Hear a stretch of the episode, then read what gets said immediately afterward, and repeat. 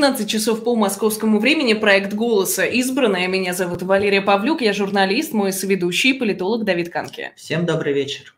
Ну и прежде чем мы начнем, я, как всегда, напомню, что можно писать комментарии к трансляции в чате. Мы за всем внимательно следим, и самые интересные вопросы сегодня озвучим нашим гостям.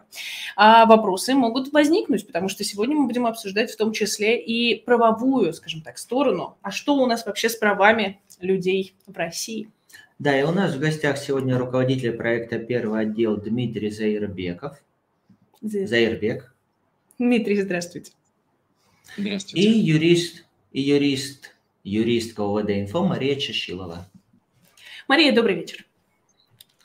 Коллеги, большое спасибо, что смогли сегодня подключиться, поговорить с нами. У нас на носу избирательная кампания президентская, и хотелось бы начать с того, чтобы сравнить, а что у нас вообще в принципе произошло с э, юридической системой, с политическими преследованиями, за вот эти вот шесть лет, которые прошли с выборов 2018 года. Насколько вообще в принципе корректно сравнивать 2018 год и 2024 там вот в контексте общественно-политической жизни и активности, и что за нее грозит?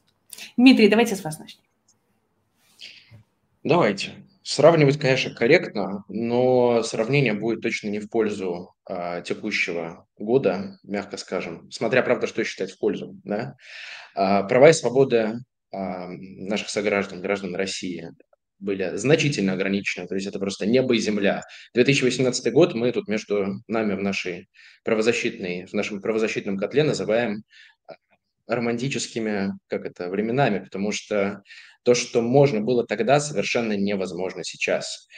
Уголовный кодекс по таким вот просто субъективным ощущениям стал толще раза в полтора. А, было криминализовано огромное количество разных деяний, в первую очередь а, тех, которые касаются свободы выражения мнений, то есть это дела за слова, да.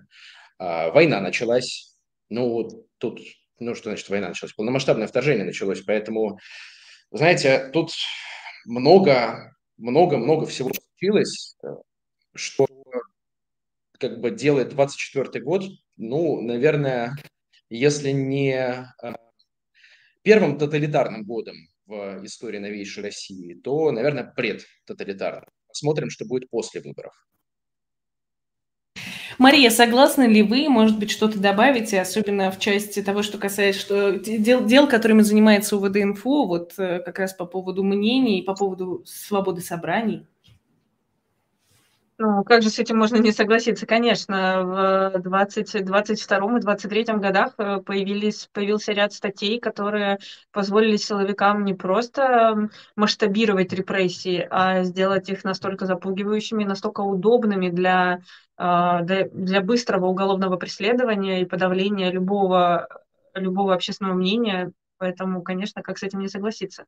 2018 год был, э, правильно Митя говорит, что довольно романтичным в этом отношении.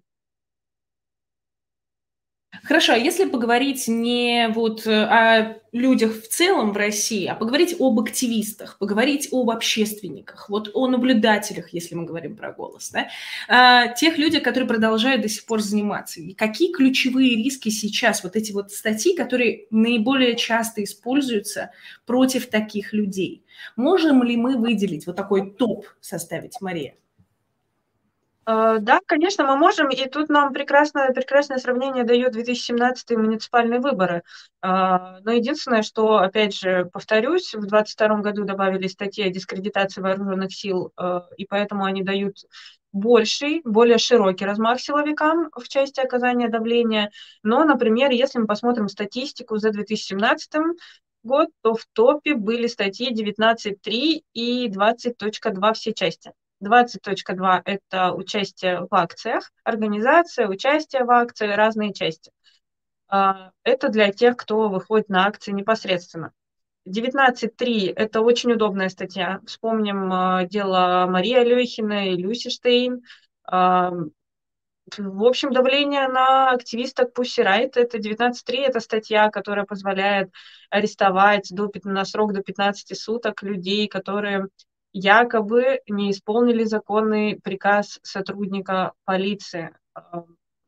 А шутка этого, этого, этой статьи в том, неприятная сторона, в том, что приказ считается законным, пока обратное не доказано судом. То есть фактически сейчас, учитывая, насколько э, система расслаблена и силовики позволяют, и много, и насколько много силовики себе позволяют, мы можем считать, что практически любой, даже преступный приказ может быть э, поводом для привлечения, точнее, неисполнение этого преступного приказа может считаться поводом для привлечения, для составления протокола по статье 19.3.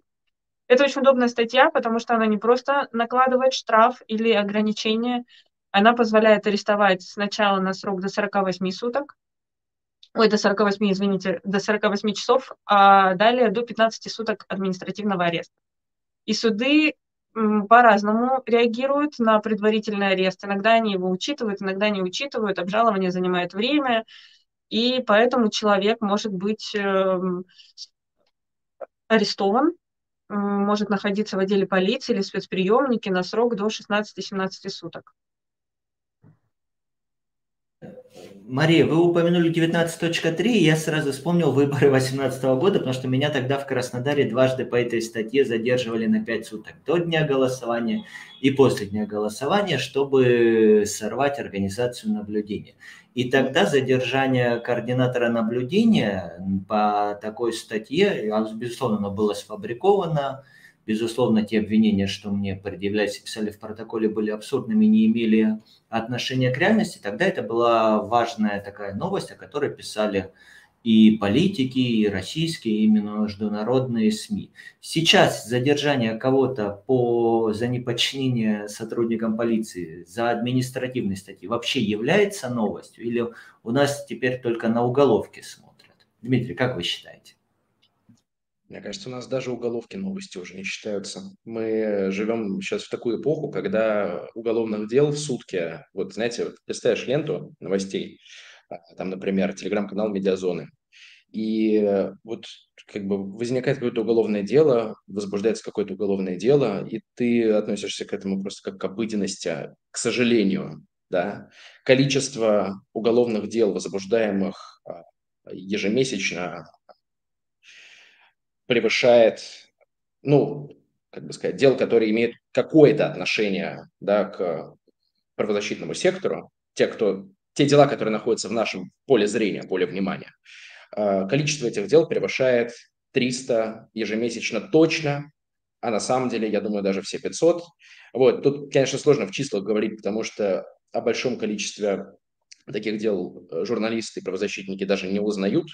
Мы мониторим сайты судов, мы мониторим медиа, в том числе региональные, но не обо всем, к сожалению, становится известно ввиду того, что а, система работает уже не прозрачно, а, уже не так прозрачно, как раньше. Если раньше а, железобетонный, если возбуждалось дело, а, человеку избирали какую-то меру пресечения, на сайте суда появлялась об этом карточка, карточка дела, то сейчас это уже не так.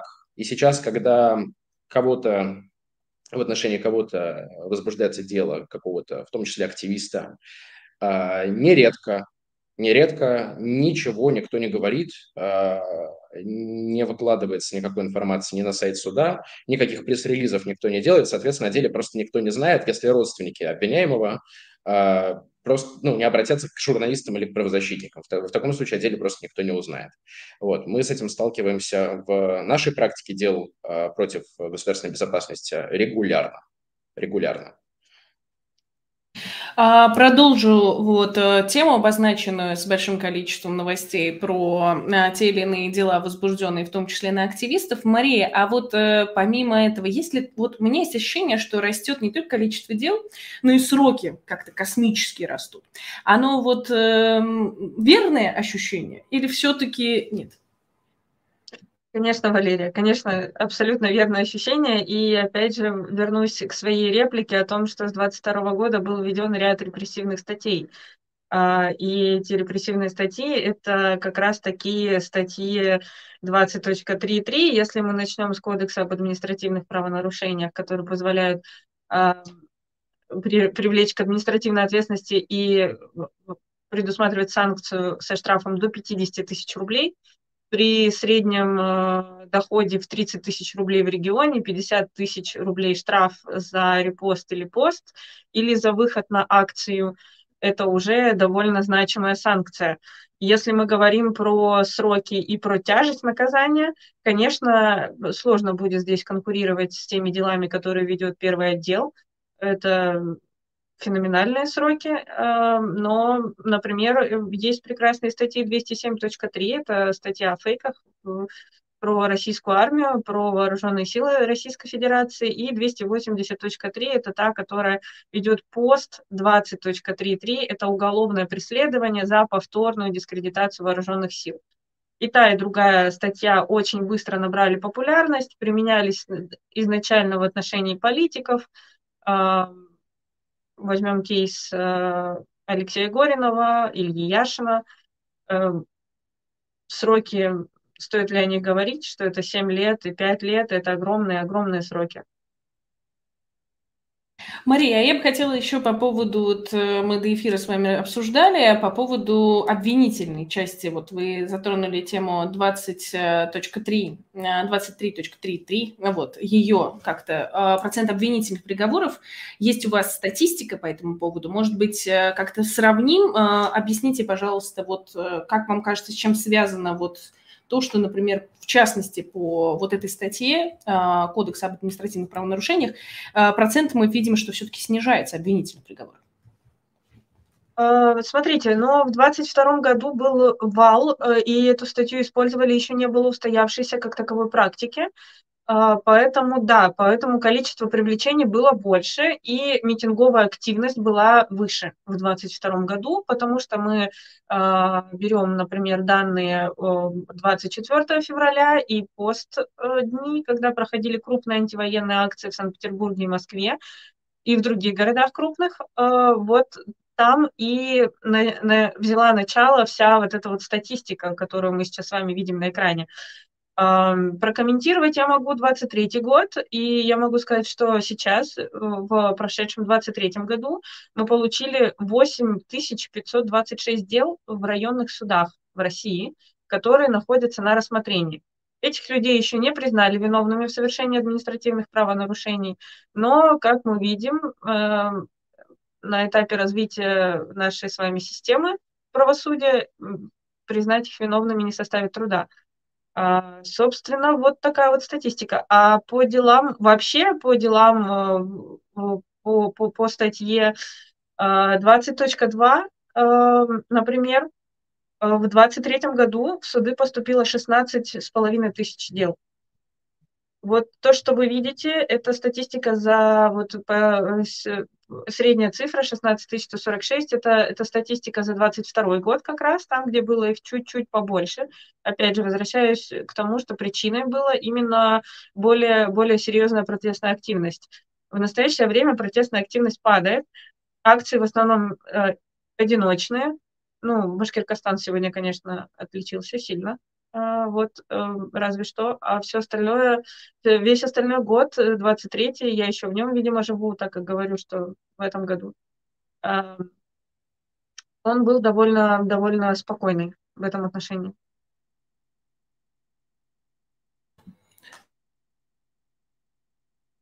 Это как раз э, то, те данные, которые мы сейчас видим на экране, это как раз э, то самое, о чем я говорила. Это сравнение за три года, как мы, мы, мы можем видеть. Но это mm-hmm. именно статья 20.2 и 20.22 это антиковидная статья. А, и это в основном законодательство, которое применяется к тем людям, которые выходят на публичные акции в разном формате. Это и публичные массовые акции, это и одиночные пикеты, и различные, различные публичные мероприятия. Все же хочу вопрос Дмитрию задать, э, то, с чего начал. У нас э, где-то месяц назад был Сергей Гуриев в эфире, и мы с ним обсуждали, э, является ли Россия диктатурой обмана или уже там классическим тоталитарным государством. И вот по критериям, которые Гуриев предлагает, один из них – это количество политзаключенных. То есть единомоментно их должно быть больше тысячи человек или 15 политических убийств. И э, исходя из, например, из списков мемориала по тем, кого не признают политическими узниками, Россия еще не попадает в классические вот такие вот диктатуры. А как вы считаете, Дмитрий, эти критерии уместны? А, вы знаете, я не буду браться спорить с а, господами экспертами. Вот им, наверное, виднее, что значит, а, тоталитарность режима меряется количеством политических заключенных. Допустим, я сейчас впервые об этом слышу, допустим, хорошо.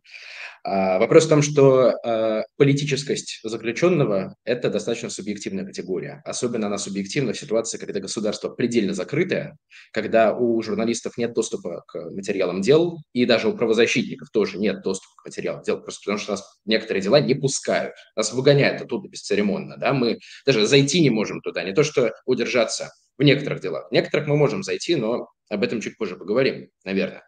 Вот, а, поэтому, ну, как бы, если говорить про этот критерий, конечно, Россия уже очень давно тоталитарное государство, да, тоталитарный режим в России у нас наступил.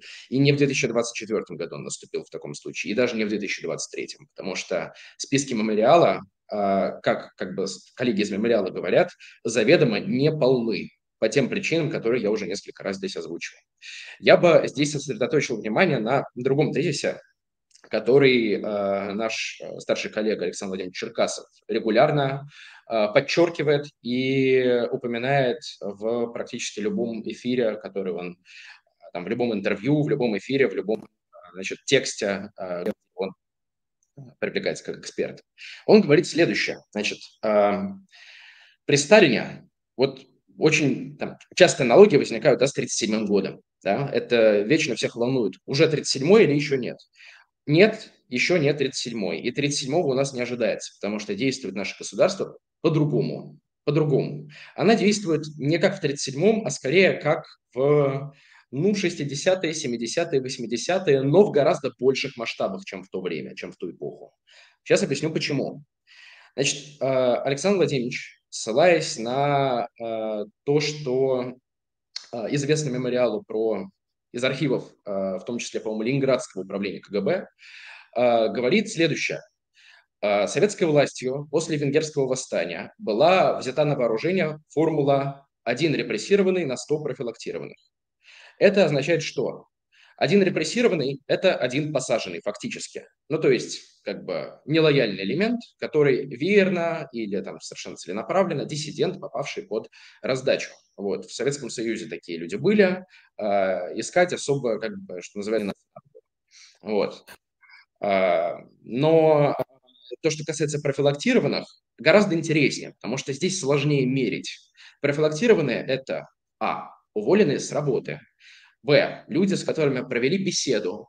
Вот, например, сейчас, на мой взгляд, профилактированными можно считать тех, кого привлекают по э, статьям об административных правонарушениях. То есть вот те люди, про которых э, вы сейчас с Марией говорили, э, те, на кого составляют бесчисленные протоколы по 20.30.3, э, те люди, которых э, привлекают за э, митинги, за акции, это в том числе, да, тоже профилактированные люди.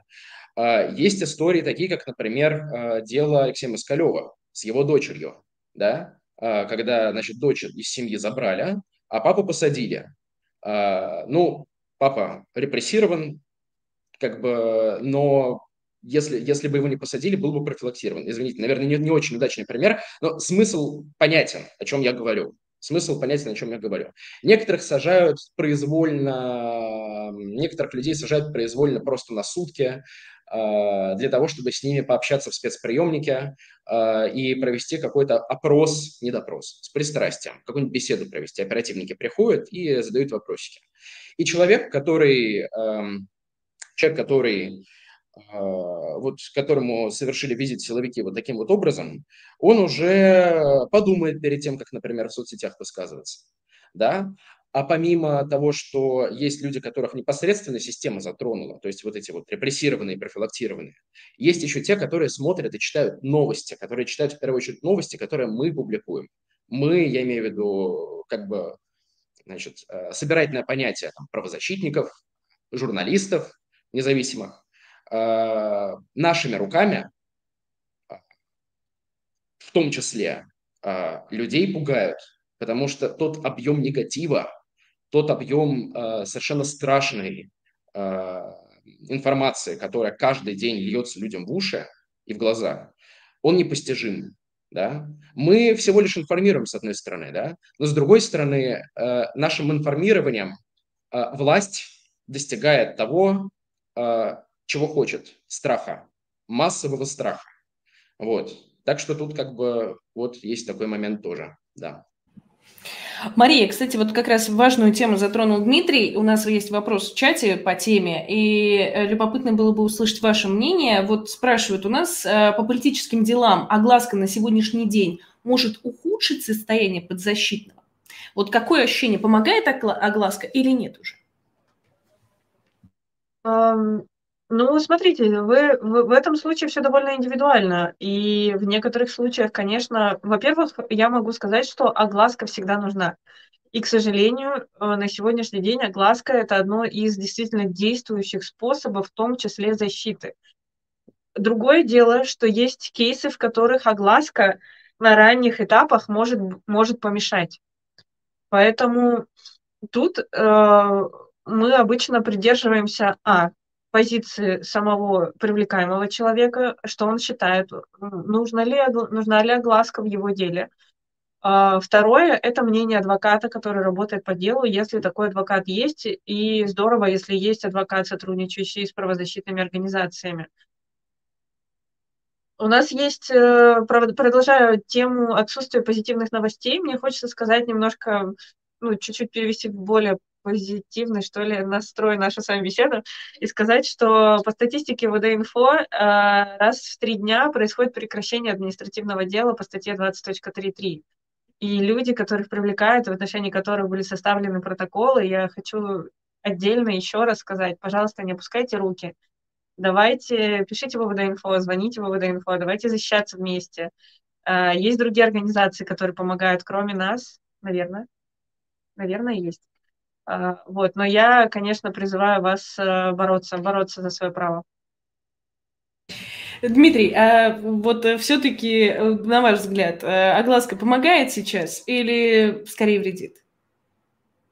У нас и у дорогих коллег из ОВД-инфо немножко разный фокус работы просто. Поэтому если в делах административных правонарушениях, например, и в делах уголовных о фейках об армии теоретически огласка может помогать, и я здесь не буду браться спорить с Марией, то в плоскости нашей работы, а наша работа касается государственной безопасности, в частности, дел против а, значит, дел, дел, которые возбуждаются по статьям, относящимся к 29 главе Уголовного кодекса, значит, государственная безопасность, преступления против государственной безопасности, основ конституционного строя.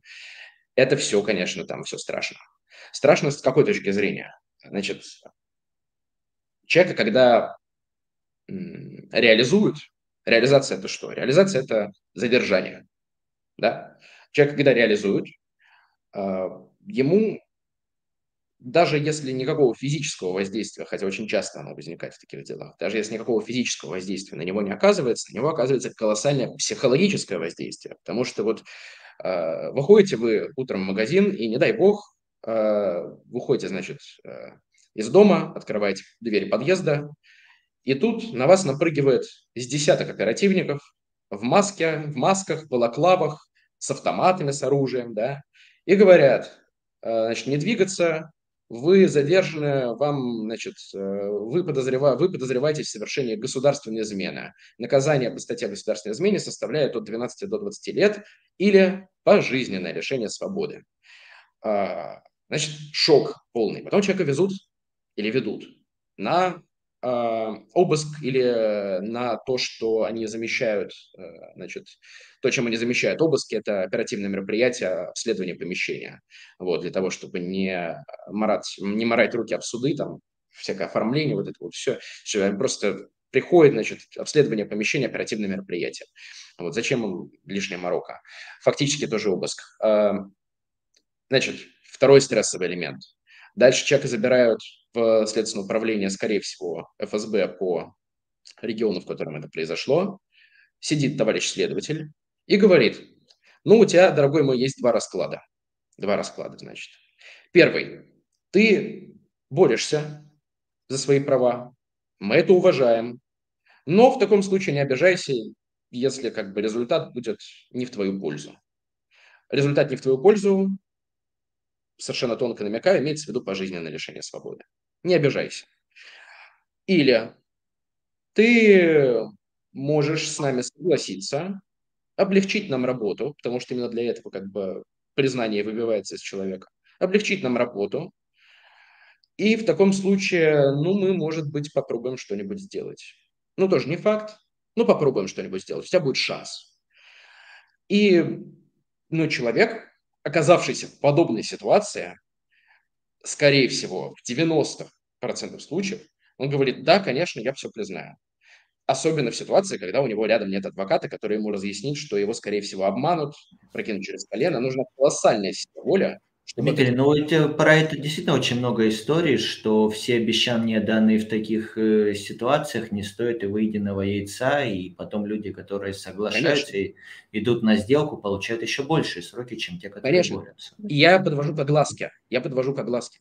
В тот момент, когда человек признает вину, и тем более идет на, идет на сделку со следствием, да, в этот момент огласка – это фактическое нарушение э, того торгового соглашения, которое обвиняемый заключил со следствием. Потому что следствие скажет, если ты пойдешь в СМИ или если ты пойдешь к этим э, правозащитникам своим, то тогда ты как бы тоже не обижайся, потому что, ну, мы тебя по-хорошему предложили, но ты не понял, вот, поэтому не обижайся.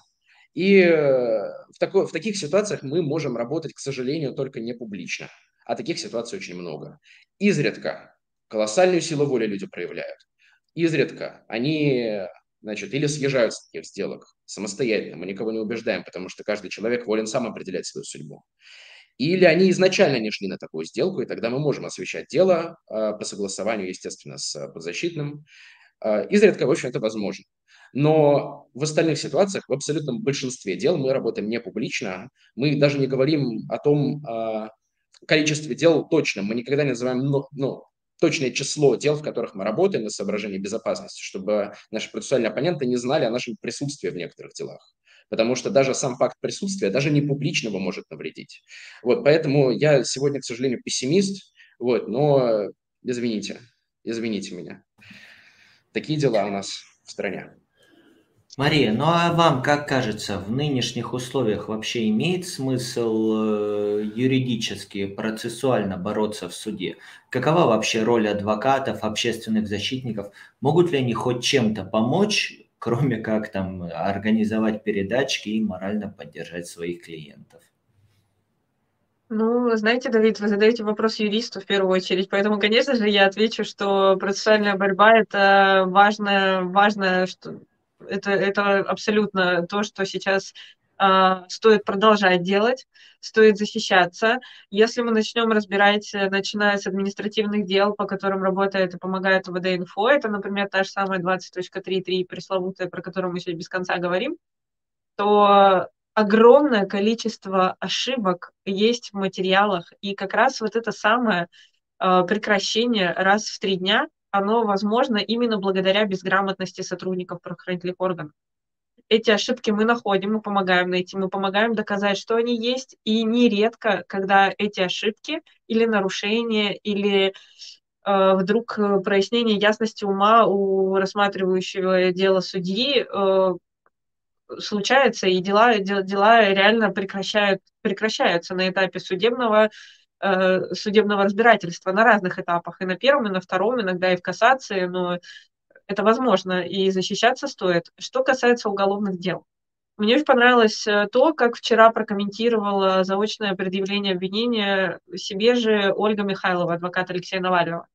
И она сказала, что работают следователи, одна и та же группа следователей, которая, преследует, которая ведет все дела в отношении Алексея, и работают они вот они делают э, настолько безумные, безумные уголовные дела, а, в которых разобраться довольно сложно. Это другая история про то, что есть дела, как у, у Алексея Навального, Яшина и десятки, или, или у Ольги Михайловой, опять же, у адвокатов, которых сейчас преследуют, адвокатов э, Алексея Навального, например, Липснера, у них у всех э, абсолютно безумное обвинение. И там э, обсуждение того, можно ли защищаться э, по таким делам, ну, ну, тут довольно спорно. То, что это делать нужно, да, безусловно. Можно ли и эффективно ли это? Тут вопрос не всегда однозначный. Эм, получается ли это сделать эффективно? Тут зави- зависит от того, какую сторону вы занимаете. Ну, я сейчас говорю о том, что если вы юрист и вы считаете э, и, и работаете по делу или адвокат, да, э, то заявляете максимальное количество э, им тех международных актов и национальных, которые вы можете заявить, которые были нарушены для того, чтобы у вас были все шансы обжалования на национальных и международных инстанциях. И поднимаете все те ресурсы, которые только возможно поднять. И если мы говорим э, про э, защиту по делам, э, я думаю, что у Мити как раз будут основания, чтобы поспорить со мной, потому что э, та категория дел, по которой работает первый отдел, она, опять же, совершенно другая. Я говорю про дела о фейках, о э, повторной дискредитации армии, о дискредитации армии в целом. Э, и даже немножко, наверное, о делах об экстремизме, те, которые первичный экстремизм, более легкие вариации, которые, вот, например, сегодня были в Башкиркостане рассматривалось дело по 282 статье. Дмитрий, ну а насколько фигура адвоката вообще сейчас имеет значение? Потому что адвокаты подвергаются давлению, они точно так же могут стать фигурантами уголовных дел, получить статус иностранного агента. Адвокатские палаты не защищают в таких случаях. Насколько, в принципе, имеет смысл податься? И тот же вопрос, не становится ли адвокат просто моральной поддержкой для своих подзащитных? Вот тут недавно товарищ Быстрыкин высказывался по поводу того, ну, там приводил статистику за прошлый год, значит, отчитывался о работе Следственного комитета. Да. И он нам по секрету рассказал, что за прошлый год 112 адвокатов, людей, то есть с адвокатским статусом, были привлечены к уголовной ответственности. Я возьму на себя смелость сказать, что это рекордное число. И э, даже, ну, как бы мы сейчас не будем разбирать, кого за что привлекали, потому что мы тут можем, на самом деле, это тема для отдельного эфира, на мой взгляд, по поводу свободы адвокатуры, э, как института гражданского общества, независимого от государства, вообще говоря, так должно быть. Да. Свобода адвокатуры – это отдельно как-нибудь поговорим с вами. Но 112 человек – это просто, это просто кошмар. При этом роль адвоката в нашем общем правозащитном деле, конечно, центральная. Потому что нет адвоката, нет правозащиты, на мой личный взгляд. Вот. Мы здесь э, от коллег зависимы, мы должны всячески их поддерживать. Действительно, людей преследуют. Э, и ну, это не впервые так происходит, но впервые так громко.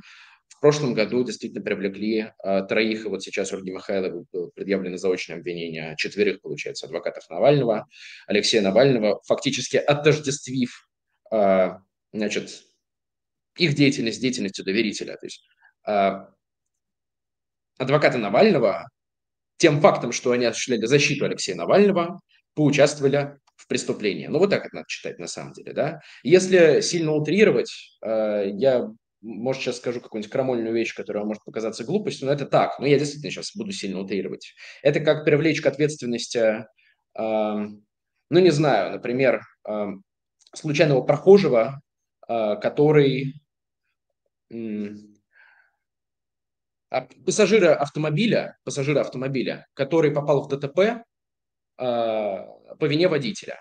Вот примерно так, я бы так сказал, да. Ну, то есть человек, человек сидел в машине, а, водитель, который попал в ДТП, а привлекают пассажира вместе с водителем. Ну, Дмитрий, вот... ну надо же думать, кому в машину садишься. Ну, да, надо же думать, кому в машину садишься. Ну, наверное, если мы мыслим такими категориями, и если человек совершил умышленное ДТП, э, как считает Следственный комитет, то в таком случае, да, может быть, это справедливо. Но, по-моему, это полный бред. По-моему, это полный бред. Вот. А, адвокаты подвергаются давлению в каждом практически деле, в котором мы работаем. И давление это бывает как процессуальное, так и внепроцессуальное. Ну, то есть, э, если там, говорить про рамках уголовного дела, то вставляют палки в колеса. не дают, э, не дают, например, знакомиться с материалами дела на стадии, когда это надо делать. Вот просто не дают и все, ограничивают э, по времени ознакомления. Фактически человек должен ознакомиться, например, с 30 колоссального размера томами уголовного дела за неделю да, или за две недели. Это однозначно ограничение работы адвоката, нарушение профессиональных прав адвоката. Вот. А, ну и, соответственно, если нарушаются профессиональные права адвоката, нарушаются таким же образом права его подзащитного. Да, это тоже важный момент. Вот. А, адвокатов часто не пускают в СИЗО, не пускают в отдел полиции. Все еще такое бывает. Если вы помните, это было в свое время как бы центром повестки году в 2021, когда были последние военные протесты э, в поддержку Алексея Навального.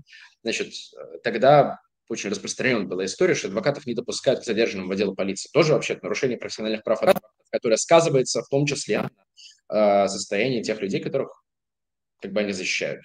Вот. В делах э, нашего профиля адвокаты сталкиваются с непроцессуальным давлением. Это когда э, оперативники или там безымянные люди некоторые начинают кому-то угрожать в личной переписке.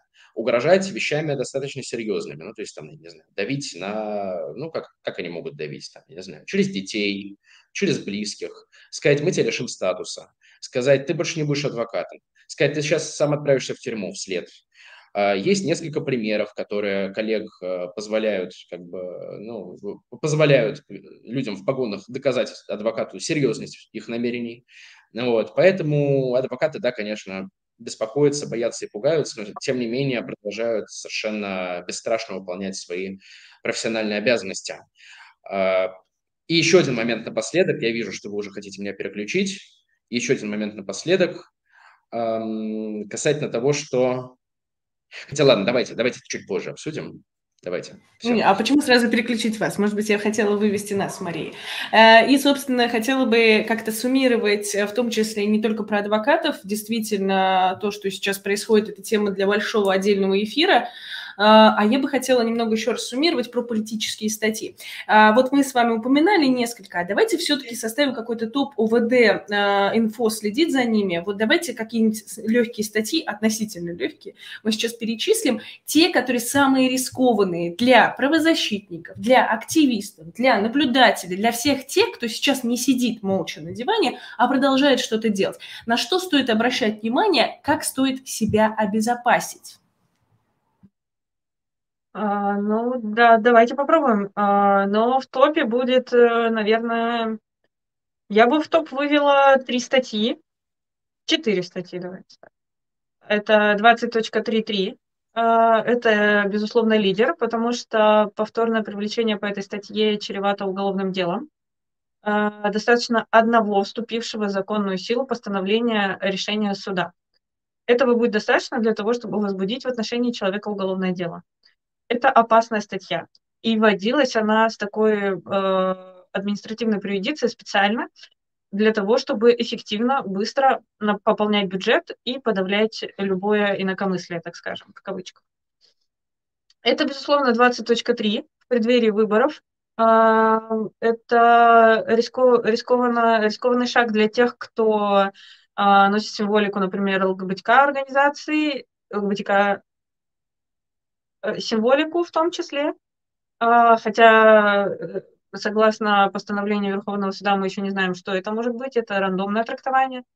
А, собственно, так же, как было после признания структур Алексея Навального экстремистскими тоже, это символика структур Навального, а, это статья 20.3 «Демонстрация экстремистской символики», эта статья предусматривает э, уголовную преюдицию в том числе. Эм, она довольно опасная э, и довольно легкая в применении, потому что нет э, четких критериев. Ну, про четки, четкость критериев я чуть позже скажу, когда вот закончу. 20.1 а, хулиганство, ну, это мелкое, мелкое хулиганство, она не так опасна, потому что привлечь к уголовной ответственности сразу после нее довольно сложно, но это серьезная характеризующая статья. Если человека привлекали, то информацию об этом сотрудники правоохранительных органов обязательно поместят в административное дело, и это привлечение уже будет характеризующим материалом личности привлекаемого лица. Это не очень приятная ситуация. И статья 19.3, безусловно, та, о которой мы уже говорили, это статья, которая позволяет э, изолировать человека на срок до 17 суток разово. Э, никто не обещает вам, что после выхода из спецприемника вам не вменят второе такое же, такой же протокол на месте и не поместят в спецприемник еще на 15 суток. Ну, то есть прямо на выходе составляют протокол, как это было неоднократно с активистами, а, везут в суд, тут же суд признает виновным, тут же возвращают спецприемник еще на 15 суток. А, поэтому, собственно, вот мне кажется, что это топ опасных статей. Почему я их вывела в опасные? Потому что у них очень размытые критерии э, привлечения. Мы не знаем, что такое экстремистская символика. Мы не знаем, как она выглядит. Мы не знаем, какие требования к ней предъявляет ни законодатель, ни суд. Ну, то есть у нас нечего отталкиваться. Вот пример э, абсолютно свежего решения Верховного суда про экстремист, признание экстремистской ЛГБТ, ЛГБТК международного движения. Что это такое, мы не знаем. А, какая именно символика считается экстремистской, мы тоже не знаем. А за что будут привлекать, мы не знаем, у нас мало практики. А, у нас практики нет сейчас совсем, которую можно было бы хоть как-то проанализировать и вывести хоть какой-то итог и какие-то рекомендации. А, и это, конечно же, безусловно, та самая пресловутая дискредитация, потому что дискредитировать, оказывается, вооруженные силы Российской Федерации можно разными способами. И флаг Украины безмолвный, он дискредитирует, и звездочки, и вобла, и все что угодно, все, что мы можем с вами перечислить, любая рандомная история, которая выражается в виде протеста э, или в виде несогласованного с властями какого-то мероприятия, обязательно, обязательно будет э, э признана дискредитирующей вооруженные силы. Вот, собственно, именно размытость критериев, на мой взгляд, э, это очень серьезный, серьезный повод для волнения, потому что когда ты не знаешь от чего защищаться, ты не знаешь как. Дмитрий, я хотела бы спросить э, у вас относительно статьи о госизмене. Тяжелая статья. Можем ли мы считать ее уже политической или еще нет? А, ну, давайте просуждаем. Просуждаем. Чисто теоретически, с точки зрения того, что написано в Уголовном кодексе, нет. С точки зрения того, что написано на бумаге. Да. Но с точки зрения практики, потому что смотреть надо не в уголовный кодекс, а в практику. Да? Надо... Статья, она сама по себе, ну, в редких случаях может быть политическая, и мы их как бы называем между собой общеуголовные, которые применяются как политические. Да? Есть статья однозначно политическая, это, например, оскорбление религиозных чувств верующих, вот это совершенно точно политическая статья. Да? Есть э, статья... Э, реабилитации нацизма, которая, ну, де-факто тоже является политической статьей, и дела, практика по ней совершенно политическая, практически вся. Вот. Хотя про эти дела говорить, в общем-то, не принято. Как-то как они выбиваются из канвы. То, что касается дела госизмене, дела политические, статья нет. А дело госизмене за прошлый год возбуждено сильно за 100, а то и за 150 да, вот, а то и за 150, а то и за 170, может быть, мы пока точно не знаем, посчитаем, обязательно расскажем, вот, но я уже рассказывал, почему мы точно, точное число назвать не можем. Госизмену можно совершить в четырех формах разных, то есть вот давайте, опять же, а, наверное, вы привыкли к тому, что вот статья соответствует одному какому-то конкретному деянию, да, то есть, например, статья об убийстве предполагает, что, ну, есть труп, правильно? Или есть попытка труп этот, так сказать, организовать. Вот в статье о госизмене совершенно непонятно, что является вот этим вот результатом. Является результатом некоторый ущерб, который нанесен безопасности России. Вот что является результатом. А достичь этого результата государство считает можно в четырех разных формах. Первое. Выдать государственную тайну, если вы имеете к ней доступ, если вы являетесь гражданином России. Это понятно. Тут как бы говорить не о чем особо, пока что, по крайней мере. А, во-вторых, есть а, форма государственной измены, которая называется шпионаж. Ее не надо путать со статьей о шпионаже, это другая статья. Вот. А, здесь фишка в том, что этот шпионаж применяется по отношению значит, к российским гражданам, которые, не имея допуска к государственной тайне, выведывают некоторые сведения передачи распространения которых и даже хранения может навредить безопасности России. Третья форма – это оказание помощи. И если бы там было написано, какая конкретно помощь должна быть оказана, чтобы вы стали уголовником, госизменником, то это, ну, хотя бы что-то бы да, дало. Но там есть слово «иная помощь». Оказание иной помощи государству в деятельности направленной значит, против безопасности России. И вот это вот слово «иная», то, что они постоянно любят засовывать в любые вот эти свои бумажки, которые пишут, я писульки, да, это просто, ну, оценивает все обесцениваем все, потому что иная помощь, я мог помочь бабушке дорогу перейти, да, ну, как бы и думаете, да, госизменник я или нет. Ну и да, четвертая форма – это переход на сторону противника, но здесь тоже есть загвоздка, потому что противник у нас, э, по крайней мере, сейчас там уже риторика поменялась, но в начале войны вроде бы как там э, господи, освободительную специальную военную операцию вели. Это сейчас там Путин про завоевание говорит какие-то во время этой спецоперации, но раньше такого не было. Раньше риторика была другая. Вот. И непонятно в таком случае, кто противник был. Не, некие неонацисты, непонятно кто, но практика пошла по следующему пути. А, дела возбуждаются, а, как правило, процент, ну, то есть я думаю, почти половина дел вот этих вот в последних двух мной перечисленных формах возбуждаемые, это дела, которые возбуждены в результате провокаций, дела, которые де-факто возбуждены за мнение, за несогласие с э, политикой, проводимой действующей властью России, э, дела, которые возбуждены за поддержку Украины, причем поддержку иногда ну, вообще несоразмерную тому, что написано, опять же, в Уголовном кодексе. Да? Задонатить 200 рублей, даже пусть на ВСУ, это не стоит пожизненного заключения, которое можно ну, по как бы, такому делу получить, очевидно. Поэтому, отвечая на ваш вопрос, ну, почти без единого исключения, за редчайшими редчайшими. По конвенциональным госизменам может быть не политически. По военным формам госизмены все дела, которые возбуждаются сейчас, я считаю политическими, конечно. Мария, если говорить о теме нашего сегодняшнего эфира, как в России заниматься общественно-политической деятельностью, ну, например, наблюдением, хотя наблюдение таковой не является, но допустим – и при этом снизить риски административного и уголовного преследования. Несколько простых э, таких практических советов можете дать? Ну, Или вообще этим не стоит заниматься? Нет, я сразу скажу, что я с глубочайшим, э, с глубочайшим уважением отношусь к тем, кто проявляет смелость и продолжает заниматься активистской деятельностью в России, любой активистской деятельностью, я не говорю только про протесты или про высказывания против войны, например, любой активистской деятельностью. Спасибо большое всем, кто продолжает и находит в себе смелость и силы. Я, я хотела бы, наверное, сказать про э, пару советов, э, связанных скорее с технической безопасностью и с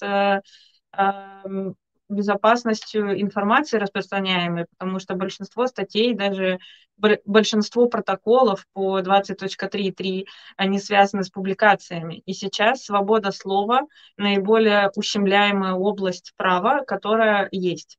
Поэтому ну, наиболее популярная, наверное, область э, для ущемления. Вот. Так будет, наверное, корректнее сказать. Поэтому я я бы хотела э, порекомендовать не распространять и не делиться информацией в соцсетях и в чатах, э, аудитория которых вам неизвестна. Э, приведу простой пример. Пожалуйста, если вы публикуете что-то во ВКонтакте, по умолчанию будьте готовы к тому, что э, привлечение будет с вероятностью в 99%. На ленты во ВКонтакте у Центра по борьбе с экстремизмом работает свой бот, который все ваши, все ваши публикации по тегам отлавливает. А, почему не составляют протоколы на всех? Да просто потому, что не хватает административного ресурса. Хватало бы административного ресурса, а, поверьте, были бы привлечены гораздо больше людей, чем привлечено сейчас. Если вы публикуете информацию в чатах, условно школьных чатах или общедомовых, и вы не знаете, кто у вас в этом чате сидит, то, пожалуйста, будьте готовы к тому, что вас привлекут к административной ответственности.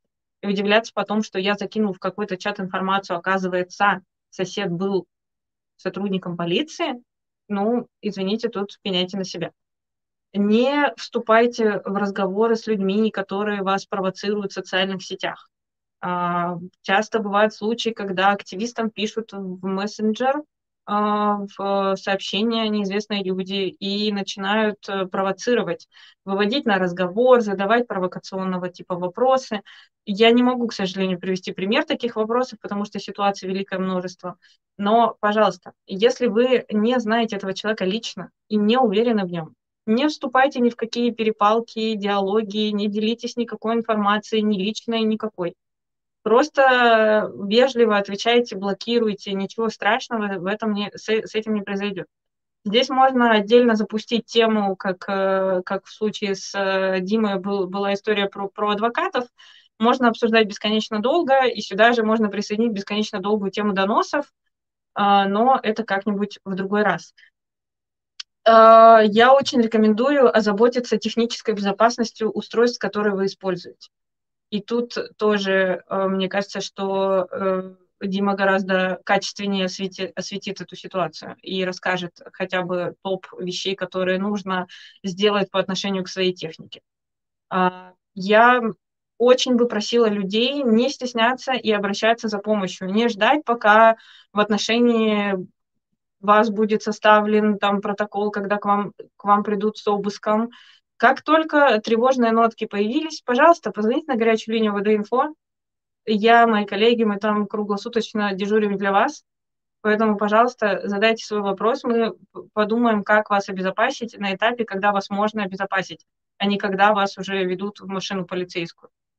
Э, вот, наверное, это такой супер топ сжатые рекомендации, а все остальное очень индивидуально. Дмитрий, ну а как вы считаете, есть ли способы делать в России что-то хорошее и не оказаться в тюрьме? Как снизить риски?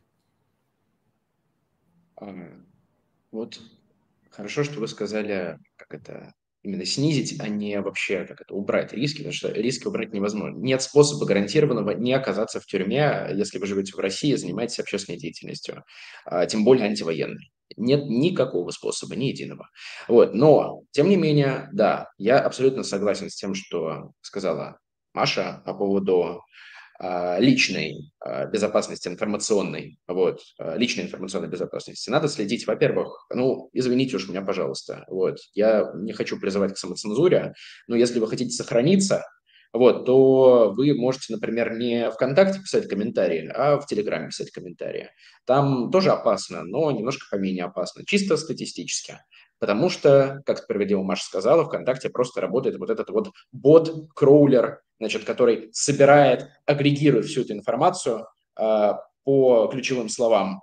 И дальше протокол просто ну, прилетает практически гарантированно. Я как не практически гарантированно, но с высокой вероятностью, с достаточно высокой вероятностью. В Телеграме это, конечно, сложнее сделать просто, и наши процессуальные оппоненты, уважаемые, все еще не, не, это самое, не, не дозрели пока до такого решения, но я уверен, что они к этому стремятся. Вот. В Инстаграме еще меньше, в Фейсбуке практически, ну, оно есть, но там штучно за какими-то отдельными людьми следят, как правило. А Facebook у нас там еще и там запрещенная соцсеть, поэтому полицейским не вдомек. Вот. А, но да, конечно, конечно, конечно, надо следить за тем, что вы пишете если вы хотите сохраниться и продолжать работать. Вот, это, конечно, здесь палка в двух концах, э, баланс между свободой и безопасностью, но вы живете в России в 2024 году. Вот, вы, к сожалению, э, нет, не, вот на мой личный взгляд, я тут не хочу заниматься моралите, значит, если есть возможность в тюрьме не оказаться, лучше вот туда не стремиться, потому что в тюрьме вы успеете посидеть всегда, и там вы будете абсолютно бесполезны, не, можете, не сможете себя приложить ни к чему, а, значит, и никакая ваша общественная деятельность будет там не нужна, особенно если вам назначат 10 лет. Вот, а, не надо свято верить в то, что Владимир Путин в следующем году а, вот-вот уйдет, значит, через три месяца уйдет. Не надо на это рассчитывать, пожалуйста. Следите за своей собственной безопасностью и будьте, будьте, будьте, что называется, на чеку, вот как советский плакат, будь на чеку, только в другом плане. Вот, а, то, что касается телефонов, компьютеров, а, есть миллиард гайдов по личной компьютерной безопасности, Миллиард. И я делал видео на канале Первого отдела про это. неоднократно у нас есть плейлист кибербезопасности. Вы можете открыть э, в соседней вкладке на YouTube посмотреть. На канале правозащитного проекта Первый отдел. Там очень много всего подробно. Вот. Сейчас я драгоценное время тратить не буду, наверное, на это. Ну, прям right now, да. Вот. Но, да, и что касается еще отдельно скажу, отдельно подчеркну, что касается нашего профиля. А, дела вот эти вот, про которые я говорил, вот эти жуткие дела о госизмене, как я уже говорил, возникают из провокаций. А провокации возникают а, из а, излишнего доверия к ближнему, к сожалению. То есть, если вам внезапно пишет незнакомый вам человек или слабо знакомый вам человек с предложением ну, поработать на благо Родины, например, там, я не знаю, сделать что-то великое, мотивирует вас деньгами, не дай бог, то, э, ну, знаете просто, что э, реально вот эта вот партизанская работа в России, ну, наверное, она ведется, но она ведется не так, не таким образом.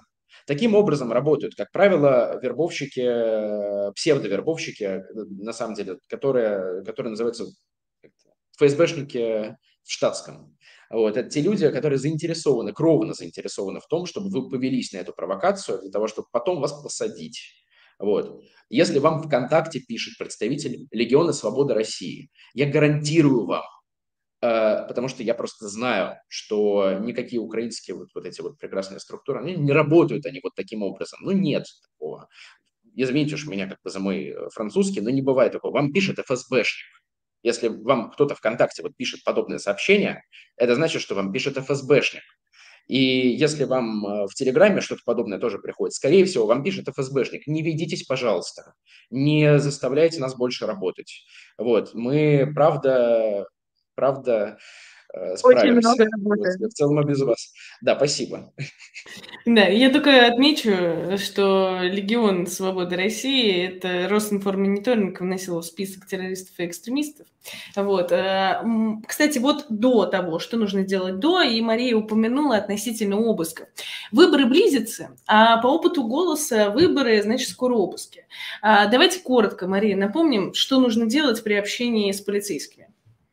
Как себя вести правильно? Да, давайте, давайте. Э, смотрите, есть два варианта коммуникации с полицейскими в преддверии выборов. Первое, вас останавливают, чтобы проверить, э, вас останавливают, чтобы проверить документы. А, для проверки документов, начнем с самого простого, да, для проверки документов у полицейского должны быть основания. Вы абсолютно спокойно можете спросить, как его зовут, а, что является основанием для проверки документов, согласно действующему законодательству, включая закон о полиции, э, проверить у вас документы просто так нельзя. Нужно, чтобы у полицейского была на руках распечатанная ориентировка о том, что вы находитесь в розыске. Совершение вами общественно опасного э, административного уголовного преступления, э, общественно опасное поведение в момент, когда полицейский к вам подходит, и, собственно, все. Собственно, больше поводов для того, чтобы интересоваться вашими документами, у полицейского нет. Есть два варианта действия в этом случае. Если полицейский ведет себя очень агрессивно, если их несколько, вы один, улица темная, страшно, пожалуйста, спросите вежливо, в чем причина,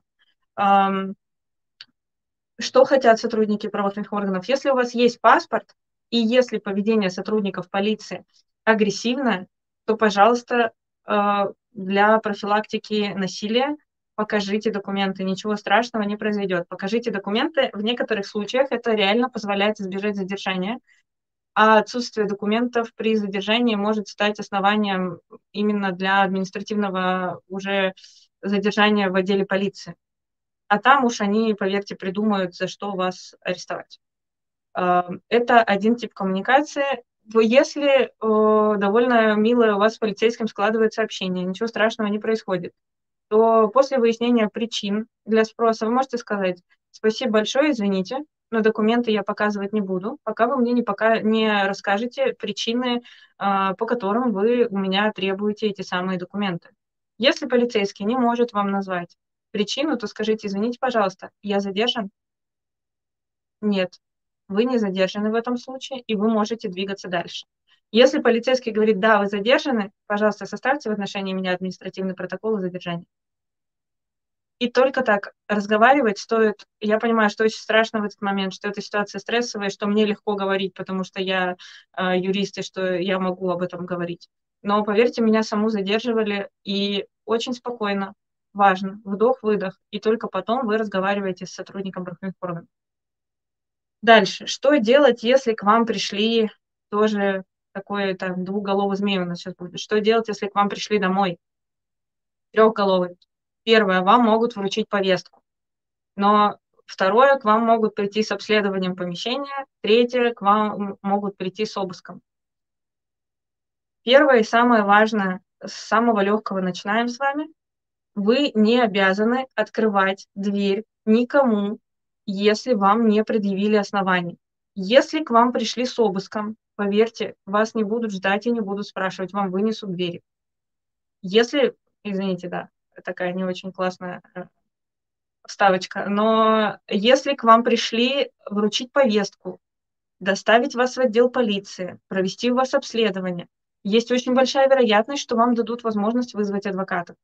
Поэтому до того, как мы открываем дверь, мы смотрим в глазочек, особенно если мы это наблюдатель на выборах особенно. Пожалуйста, очень прошу повнимательнее отнестись к своей безопасности, потому что на наблюдателей в этом году абсолютно точно будет охота, как и в любой другой выборный год.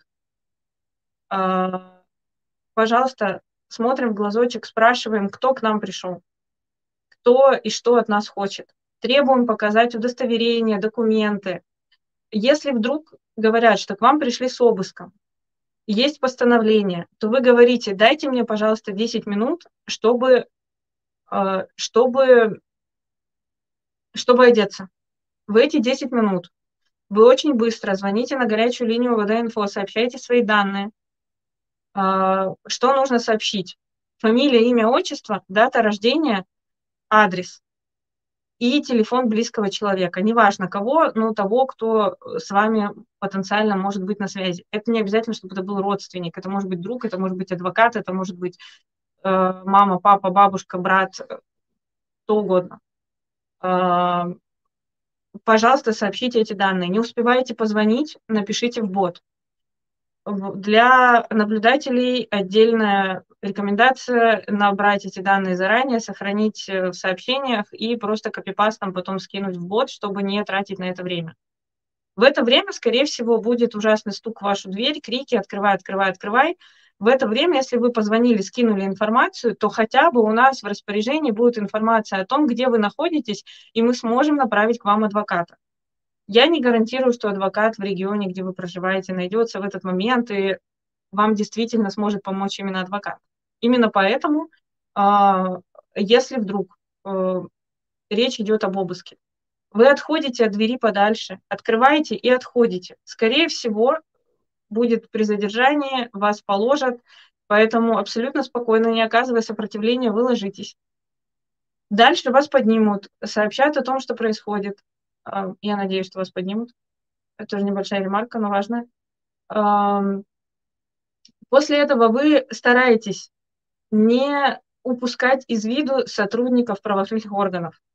Это очень важно, чтобы они не разбредались по квартире и не находились в разных комнатах одновременно. У любой следственной группы при обыске есть руководитель. Вы ей, ему можете сказать, пожалуйста, давайте мы пойдем с вами из комнаты в комнату, и будем осматривать э, помещение совместно. Осматривайте помещение. Если получится, идеально будет, если у вас под рукой будет лист. Что мы на этот лист пишем? А, в стрессе у вас очень короткая память. Вы вряд ли сможете запомнить фамилию, имя, отчество следователя, состав следственной группы, что происходит, время, а, какие вопросы вам задают. Это будет все здорово очень фиксировать, если у вас под рукой будет листик. Можно коротко, можно так, просто чтобы вы могли запомнить, ассоци... Э, ассоциативно, так, как вам удобно. Потому что в 99% случаев постановления о производстве обыска показывают только вот раз. Вот так показали и забрали от лица все. И больше вы его не увидите. Ну, то есть увидит ваш адвокат уже в ходе обжалования в суде, это отдельная процедура. До этого я рекомендую записать э, фамилию, имя, отчество следователя и отдела, откуда пришли. Ведомство, отдел, неважно, какую-то информацию, где искать. А, куда повезут, если скажут. Потому что после обыска в 99,9% случаев забирают на допрос сразу. Куда везут? Чтобы это было на листике, который вы сможете оставить дома, например, и человек, который к вам домой приедет и увидит этот листик, он сможет понять, где вас искать. Это очень важно. А, это сэкономит время адвокату. Адвокат не будет ездить к вам домой сначала, потом поедет в отдел, а вы в это время там мучаетесь под давлением от э, сотрудников. А, вот это, наверное, такие базовые рекомендации. Пожалуйста, фиксируйте, не агрессируйте на сотрудников полиции, знакомьтесь со своими правами и будьте внимательны к своей безопасности. Не думайте, что рекомендация там, ай, ладно, что, открою дверь, подумаешь, кто. Вот и подумаешь. Бывает и так. Мария, ну то, что вы говорите, вещи базовые, но безусловно правильные. Все, кто сталкивался с обысками, наверняка это подтвердят. Дмитрий, приходят вопросы в комментариях, и вот один из них – тема «Адвокатов не отпускает». Кто будет защищать защитников, если органы адвокатского самоуправления устранились от их защиты? Какова вообще роль общественно-адвокатских э, палат и какие перспективы у российской адвокатуры, как вы считаете? А, роль адвокатских палат вообще-то должна быть сильно выше, чем то, что происходит сейчас, к сожалению.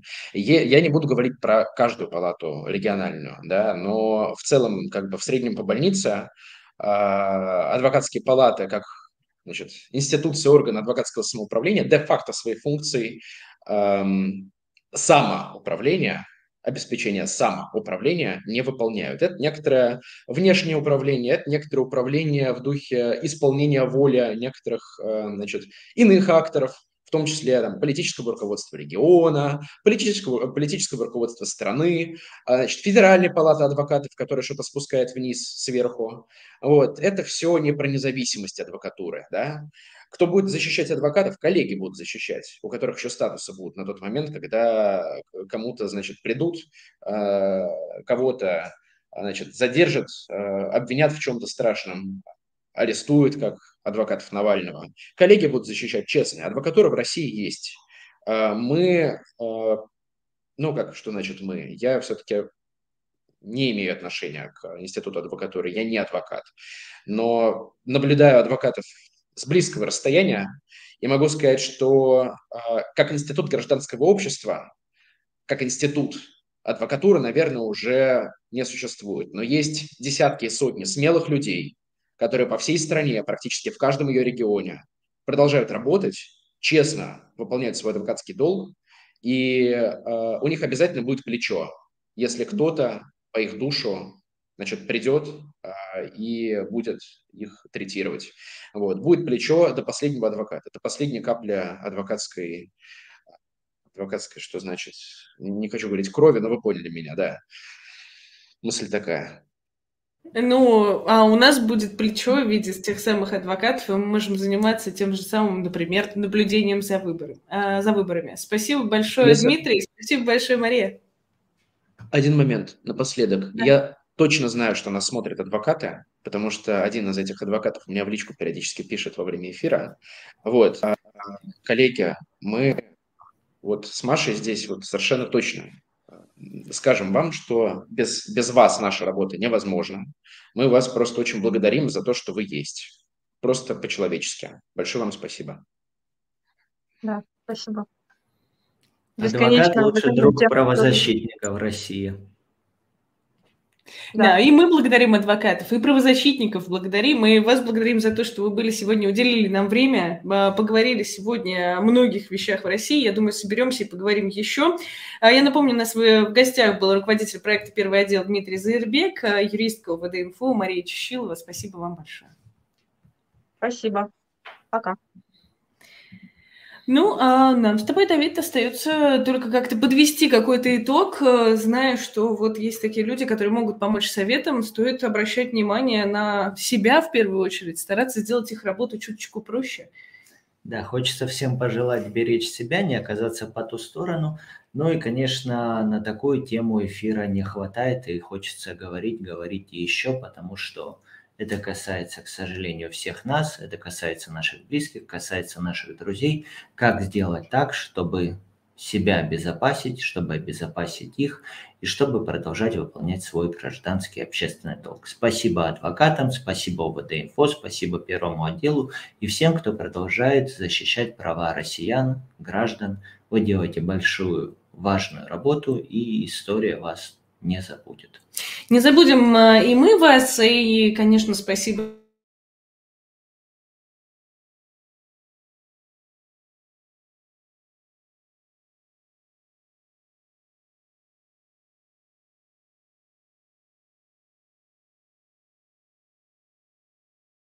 себя и свои девайсы.